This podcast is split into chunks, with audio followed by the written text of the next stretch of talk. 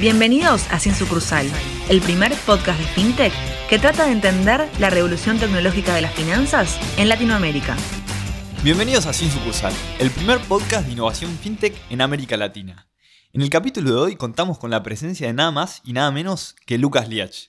Imagino que la mayoría ya lo debe conocer, pero antes de presentarlo como corresponde, vamos a aprovechar para saludar al equipo. Mi nombre es Ignacio Smith, me pueden seguir en las redes como arroba Ignacio Smith y estoy acá con mi equipo de siempre de Sin Sucursal. Hola Felo, ¿cómo estás? ¿Qué haces Nachi? ¿Todo bien? Bueno, eh, yo soy Felipe Cuserou, me pueden seguir en Twitter como arroba Felipe Cuserou también. Eh, qué invitado tenemos hoy, ¿eh? Lo que aprendimos fue tremendo. Estoy muy contento de que me parece que Sin Sucursal despega, ¿eh? Ya despegó, pero toma vuelo. Totalmente de acuerdo. Hola Felo, ¿cómo va? Yo soy Julieta Hang. Me pueden seguir en Twitter como arroba Julieta Hang 1. Y la realidad es que entusiasmadísima con este programa y con este invitado estelar que tenemos hoy. ¿Qué tal? Acá habla Hernán Corral. Me pueden seguir en Twitter como Hernán Corral 2. Y la verdad que hoy estoy emocionado porque estamos eh, con un invitado de lujo. Para que sepan, digamos, nuestro podcast lo arrancamos como un hobby. Hoy sigue siendo un hobby, pero en los inicios hace 11 capítulos atrás, estamos grabando con un celular en, en una salita, en una oficina, eh, y hoy estamos en un estudio y con un invitado de primer nivel que muchas radios de, primera línea les gustaría entrevistar, eh, o canales de televisión, y, la verdad que un lujo que se haya acercado hasta acá, para muchos es el uno del mundo fintech, eh, así que muy muy contento. Dividimos el capítulo en dos partes, parte 1 y parte 2 porque la verdad que la charla se hizo tan rica que no lo quisimos acortar. En el primer parte hablamos de todo lo que tiene que ver con inclusión financiera y la parte regulatoria. Y en la segunda nos dejamos los cartuchos para tocar el tema de fintech versus bancos y tendencias del futuro de las finanzas. Lucas es economista, profesor y director de la Universidad Itela y ha escrito varios libros de economía. Fue vicepresidente de nada más y nada menos que el Banco Central de la República Argentina, también conocido como BCRA, y actualmente es vicepresidente del Banco Nación. En su paso por el BCRA se ganó el título de principal defensor de la denominada revolución fintech. Y además es ferviente hincha canalla. Bueno, bienvenido Lucas, ¿cómo te sentís hoy? ¿Cómo, ¿Qué sensaciones tenés de estar en Sin Sucursal? Bueno, eh, hola, hola a los que escuchan. Y buenísimo, muy... Me encanta que, digamos, toda esta revolución tenga también su podcast como corresponde adoptando nuevas tecnologías para comunicarnos y conocernos. En esta edición vamos a estar hablando principalmente de inclusión financiera y regulaciones. Pero antes vamos con la pregunta rompehielo. ¿Qué preferís, Lucas? ¿Central campeón de la Libertadores o eliminar el uso de efectivo en Argentina? Cuando escuché la, primera ya dije la primera, o sea. no, no, no. no. lo otro es muy importante, pero puede ser un poco menos que eliminar, me conformo, pero... tanta urgencia. Digamos. Igual, digamos, difícil que pasen las dos, ¿no? Este, pero bueno. No, creo que el tema, el tema de. No, claramente el tema más fea que gradualmente se empiece a usar menos el efectivo.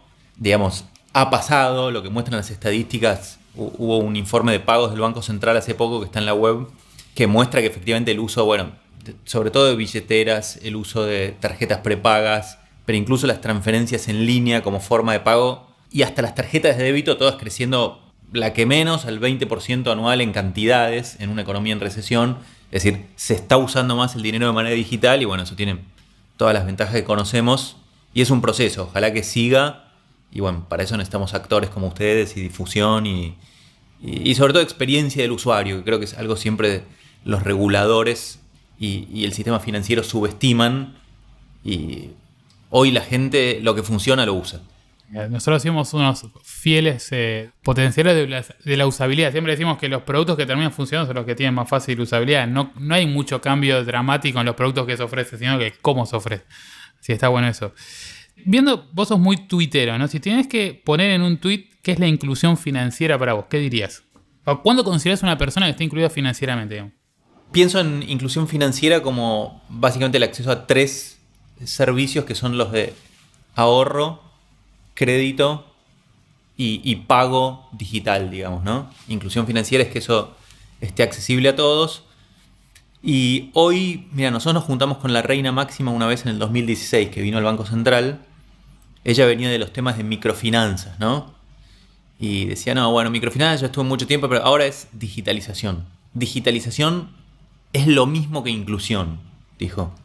¿Y eso por qué? Porque lo que hace la digitalización y las nuevas tecnologías es que bajó tanto los costos de, estos servicios que permite ofrecerlos de manera muy barata y en muchos casos gratis o por lo menos sin costo de uso, por supuesto con rentabilidad para el que los ofrece.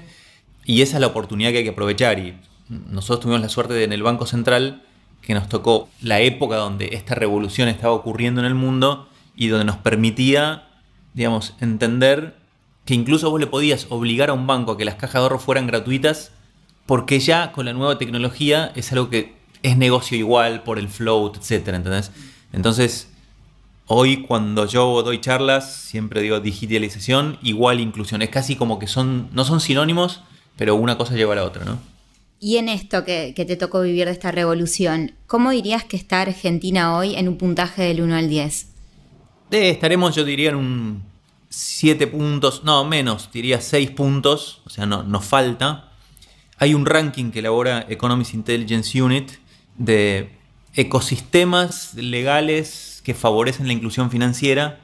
Es de, creo que son 55 países. Lo voy a decir de manera quizás no del todo precisa. En el 2015 Argentina estaba, como si dijera, en el, en el puesto 48 de esos 55. Hoy está en el puesto 7.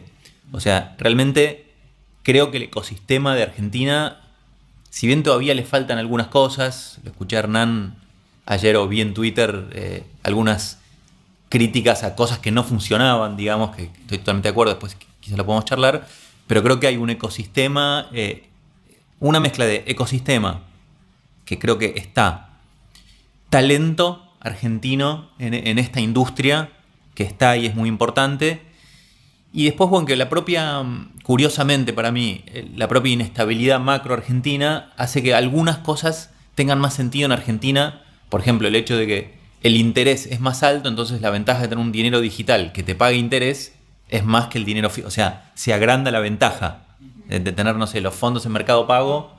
Em, entonces creo que está ahí, faltan algunas cosas. La contra que tenemos son los impuestos. La contra que tenemos es la asociación entre dinero digital, sea bancario o no, y impuestos, ¿no? Y ahí un poco, en varios capítulos hablamos sobre QR, tarjeta prepaga, también en todo lo que es crédito, que creció mucho en el último tiempo en cuanto a fintechs que dan crédito. Y justo en el último capítulo hablamos sobre inversión y cómo nuevas startups como Walla o Mercado Pago están como democratizando el acceso a la inversión. Vos volviendo a este punto de qué es lo que les falta. ¿Considerás que le falta educación, digamos, al consumidor final en cuanto a cuáles son las ventajas o, cuál es como la, pata más corta, digamos, de lo que es la inclusión en Argentina? creo, eh, como te decía, inclusión igual digitalización. Entonces lo tomo como cuál es el cuello de botella para la digitalización. Me parece que lo, que lo que falta todavía es el uso en el pago en vivo de un celular. Eso está explotando con el tema del QR de Mercado Pago. Porque digo, pues, en todo lo que es pagos y digitalización hay muchos efectos de círculos virtuosos y tipping point. O sea, como en un momento pasas un punto que si ya estás usando tu celular para pagar y probablemente también tengas la plata rindiéndote un interés y probablemente cuando tengas que pedir un crédito lo uses, tu celular.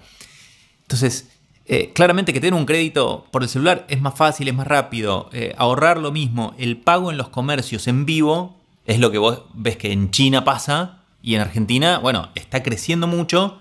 Todavía nos falta, digamos, llegar a ese tipping point donde todo el mundo lo use. Pero me parece que puede ocurrir, ¿no? ¿Y, por qué crees que el QR explota en China, en Asia en general, acá en Argentina muy bien, pero por ejemplo en Europa o en Estados Unidos casi no hay casos de QR? ¿A qué se lo atribuís? Es, interesante. Acorde, eh, en esto está como a veces la ventaja de saltear, saltar etapas, ¿no? Y de tradiciones. En Estados Unidos todavía a veces se usan cheques porque es la tecnología que en su momento se hizo popular y la gente por ahí usa cheques o hace unos años los usaba en países que tuvieron como el boom bancario y de tarjetas, y todo el mundo tenía una tarjeta y todos los comercios tenían un POS, entonces bueno, el paso a que sea contactless, bueno, es como más chiquito. En países donde la aceptación del pago en vivo falta, falta mucho y hay muchos lugares que no aceptan, bueno, capaz es, más fácil poner un QR de mercado pago que poner un POS. Entonces, me parece que el QR ocurre más en los países que no tenían un parque, digamos, de POS, de, aceptación de dinero electrónico instalado, y entonces el salto se da con el QR que tiene esto y tiene que es más barato además, digamos. Eh, no tenés, te salteas todo el sistema de tarjetas. Creo que en Argentina falta un cachito para el tema de, la interoperabilidad full, digamos. Ese es para mí el gran desafío ahora, porque si eso ocurre, la pata más débil que es el tema del pago en el comercio, creo que va a explotar. Profundizando un poco en esto de que decís del benchmark mundial versus Argentina de alguna forma, eh, ¿cuáles ves vos que son los países que mejor resolvieron este, tema de la inclusión financiera? Y, cómo verías que podría avanzar en ese camino, digamos, eh, en Latinoamérica o en Argentina? Eh, es curioso, digamos, porque ves que son por ahí países que son parecidos entre sí en otras dimensiones y muy diferentes en cuanto a inclusión financiera o digitalización. Suecia se usa 2% de efectivo, Alemania muchísimo más. decir, suecos, alemanes, unos rubios altos medio parecidos. Digo, eh, eh, lo mismo, no sé, China versus Japón, que también son distintos, pero curiosamente ahí el más pobre de los dos per cápita, que China, es el que más avanzó. Entonces, es interesante. Creo que ahí esto del ambiente favorable a la innovación es muy importante. Y los actores, o sea, perdón que diga nombres, pero digamos, eh, fintechs como eh, Mercado Pago, Walla, Naranja, digamos que son, bueno, esos actores existen también por alguna combinación de factores, feliz para el país y, bueno, es difícil ponerlo en una teoría, ¿no? De por qué en unos países sí y en otros no. De nuevo, creo que las políticas importan, que en Argentina hubo políticas a favor, creo que hay cosas que faltan todavía y ojalá que en el, futuro próximo se puedan y en el próximo gobierno eh, se pueda avanzar. Ahí tengo una pregunta. Em, digamos, hablas de la fintech. Digamos, ¿Vos considerás que para hacer este avance sobre la inclusión financiera, las fintech son fundamentales? Digamos, ¿podría pasar esto sin las fintech? O sea, ¿qué valor le hace a la fintech en, lo que es la inclusión financiera? Creo que, de nuevo, la clave es que haya actores que se digitalicen y que tengan usabilidad, etc. Eso lo pueden hacer las fintechs o los bancos. A los bancos a veces les cuesta más. Las fintechs es como que le ponen, le levantan la vara a los bancos. Eh, yo ahora trabajo en el Banco Nación y bueno, no es fácil. Estábamos ahí con un proyecto de una wallet más simple, con QR, etcétera. Tarda, viste, todo es un poquito más difícil. Em, pero, digamos, pueden ser los dos y hemos visto en los bancos también, que yo, los bancos digitales y otros bancos que tienen un proceso de digitalización bueno. Eh, esa es la clave, digamos. Pero la fintech me parece que el rol importante que han tenido es como de levantarles la vara a los bancos en, ese sentido. Recién hablabas que en Argentina eh, le falta un cachito. ¿Qué es este cachito que falta y dónde nos ves más avanzados y dónde nos ves que no? O sea, ¿qué es eso que falta? Cuando hablas de ahorro, crédito, inversiones, digamos, ¿dónde ves ahí que, Yo lo pienso más como regulador y, desde el punto de vista del ecosistema. Lo demás creo que ocurre solo. O sea, si el ecosistema está bien y la gente usa esto para pagar, lo va a usar para ahorrar, eh, la interoperabilidad. Digo, cosas en las que estamos bien, creo que por ejemplo el CB corta U es algo que no sé si existe en otro país del mundo, digamos, que uno, haga una transferencia directa, e inmediata a una cuenta específica dentro de una fintech, creo que es muy bueno para el ecosistema. Me parece que dos cosas que faltan. Una es eh, que sea más fácil conectar tu cuenta bancaria a distintas aplicaciones y que esa aplicación pueda debitar fondos de ahí con el permiso de los usuarios. Esto para mí es un derecho de los usuarios bancarios. O sea, yo conecto mi cuenta donde quiero y doy ese permiso. El famoso de BIN. El famoso de BIN es una, una, manera que la verdad que los bancos la bloquearon bastante, lamentablemente.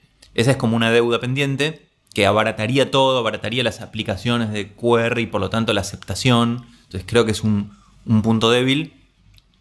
Em, creo que entre los bancos el tema del open banking, o sea, si yo pudiera tener una aplicación donde veo mis cuentas bancarias en distintos bancos, paso la plata de acá para allá, y nosotros empezamos mucho en el consumidor, pero piensen también en las empresas, digamos.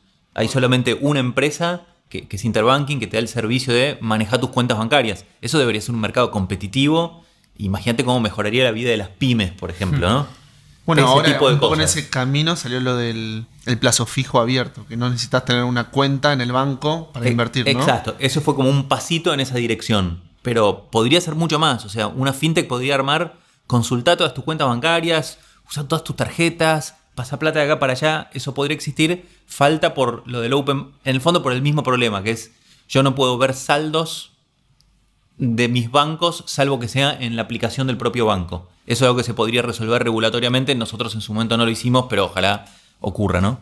Ok, ¿y por qué pensás que hay un... Dijiste el tema de, de interbanking, por ejemplo. ¿Por qué pensás que de estos actores hay uno solo y no florecen más? Porque realmente es un negocio muy bueno, digamos. Sí, bueno, en todos, como e, era y sigue siendo por menor medida, en todos los temas de pagos han estado monopolizados por los bancos. Y cuando digo monopolizados, digo monopolizados, o sea, actuando casi como un cártel, digamos. Entonces, si todos los bancos se juntan y dicen, mira, para sacar fondos de acá solo se puede con tarjeta de crédito y por eso nos llevamos 3%, que es la situación argentina prácticamente en el año 2015, bueno, buenísimo para los bancos, malísimo para la inclusión financiera. Entonces, todavía faltan esas trabas y como te digo, la principal, yo creo que hay dos principales que son el tema de ver los saldos y de poder debitar cuentas. O sea, con, solo esas dos cosas, sin ir a Open Banking total, que es supuestamente en Europa vos le podés dar toda tu información crediticia a un tercero y los bancos están obligados a compartirla. Pero ponele que no lleguemos hasta ahí. Con ver saldos y poder debitar fondos ya se haría mucho más competitivo eh, la innovación de los propios bancos, de la fintech, el ecosistema. En esta edición de Sin Sucursal nos acompaña nada más y nada menos que Lucas Liach, el principal impulsor de la revolución fintech en Argentina. Ya volvemos.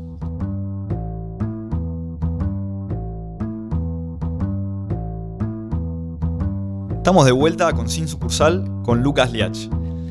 Recién cubríamos un poco todo el tema de lo que es la inclusión financiera. Ahora nos gustaría meternos en un tema que, del que vos debés saber, tener cancha se puede decir que tenés, que es el de regulaciones.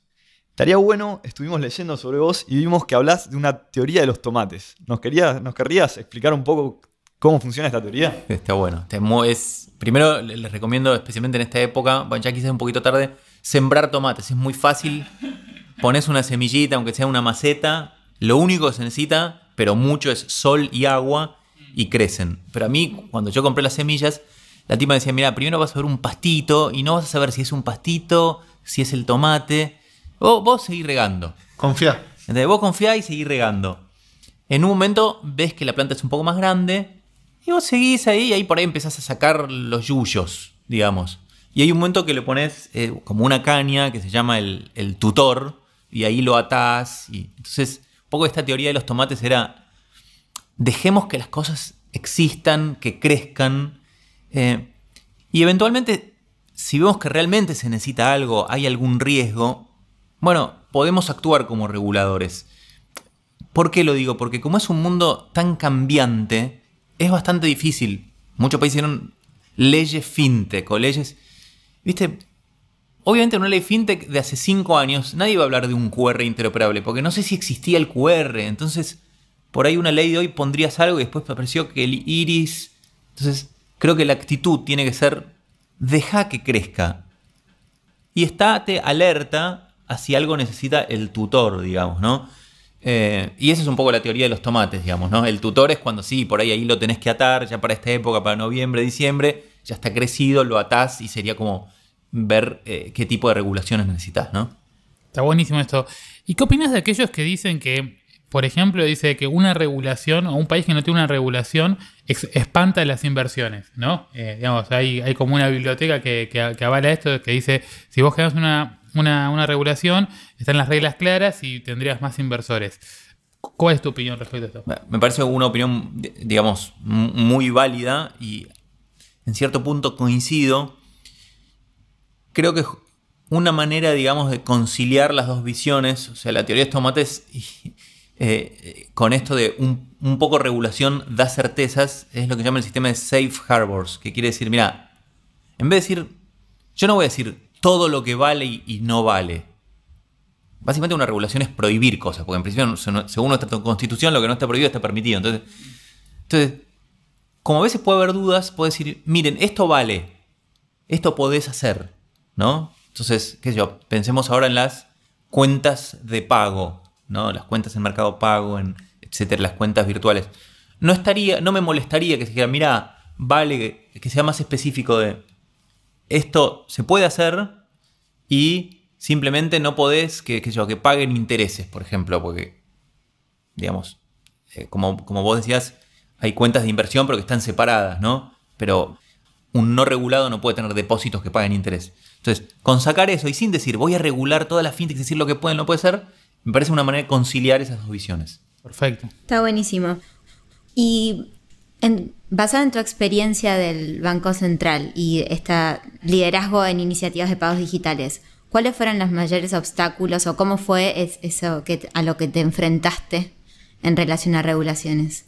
Primero es un aprendizaje, digamos, de, cómo es el esquema. No es fácil el tema de los pagos. Digo, en una transacción de tarjeta de crédito hay muchos actores involucrados, el adquirente, la marca, no lo vamos a explicar acá, pero es, es complejo. Entonces no es tanta gente la que lo entiende. Tenemos un capítulo que, el episodio 2 o 3, que, hablamos de cómo está el sistema. Ah, buenísimo. Bueno, digo, yo, yo no venía de ese mundo, entonces eh, entender todo ese sistema y que al ser algo complejo, después no es tan fácil convencer a los que tenés que convencer.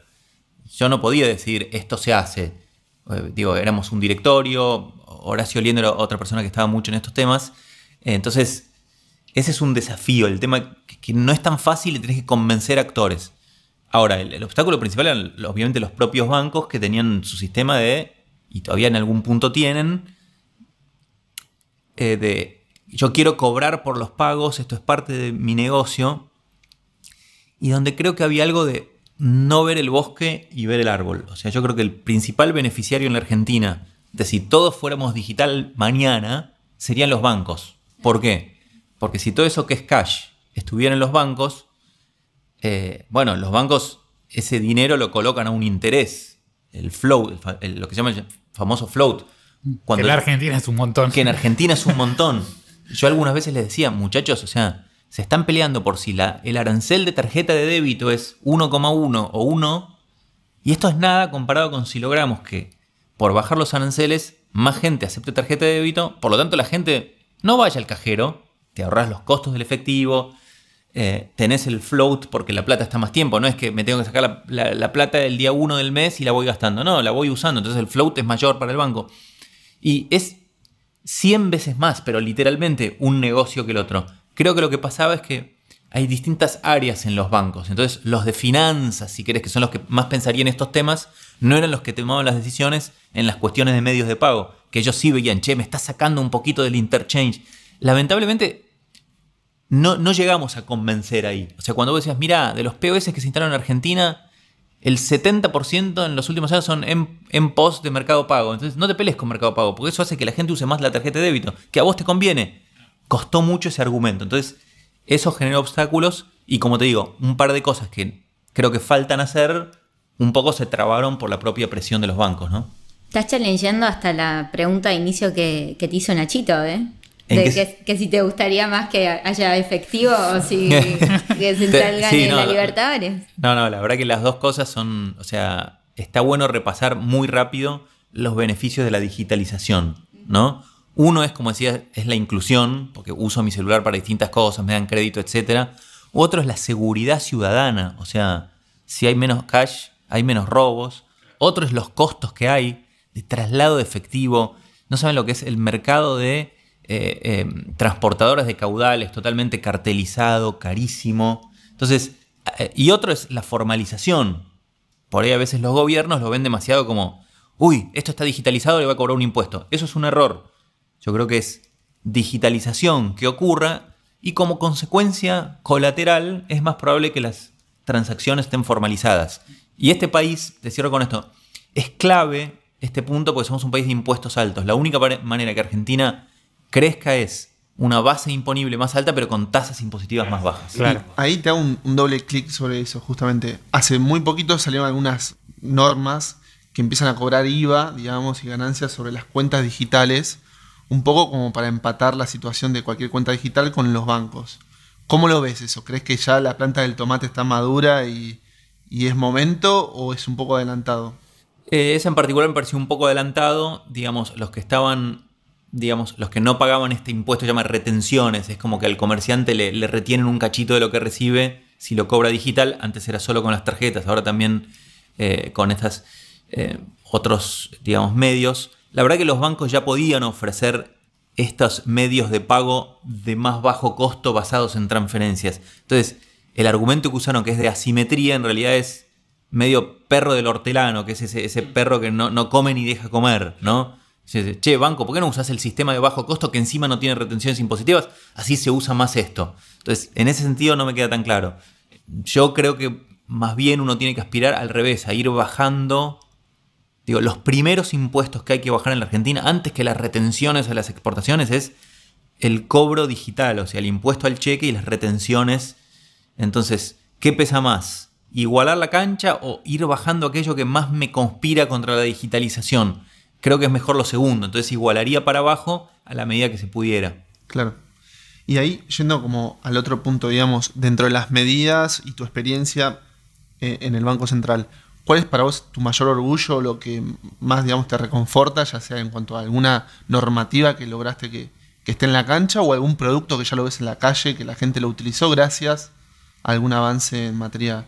Sí, digamos, más allá del quién hizo qué, digamos, a mí me, digamos, me satisface mucho cuando, no sé, el otro día eh, lo contaba en Twitter, ¿no? Que me, me, tomó un taxi cerca, eran 15 cuadras, me cobraron creo 89 pesos y justo tenía solo un billete de mil.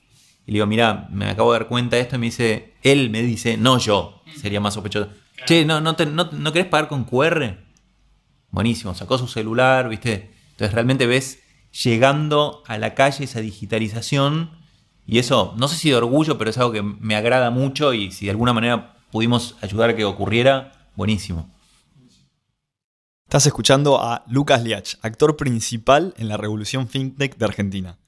Recién hablamos de cuál sentís que fue tu mayor orgullo en, tu gestión con el Banco Central. ¿Hay algo que sientas que te quedó pendiente, que, una pelea, digamos, ahí que, te hubiese gustado ganar? No metemos los temas de inflación, etcétera, ¿no? no, a de pagos. Estamos hablando de pagos. Vamos a hablar de fin. Em, no, un poco lo que decía antes. Creo que faltó poco.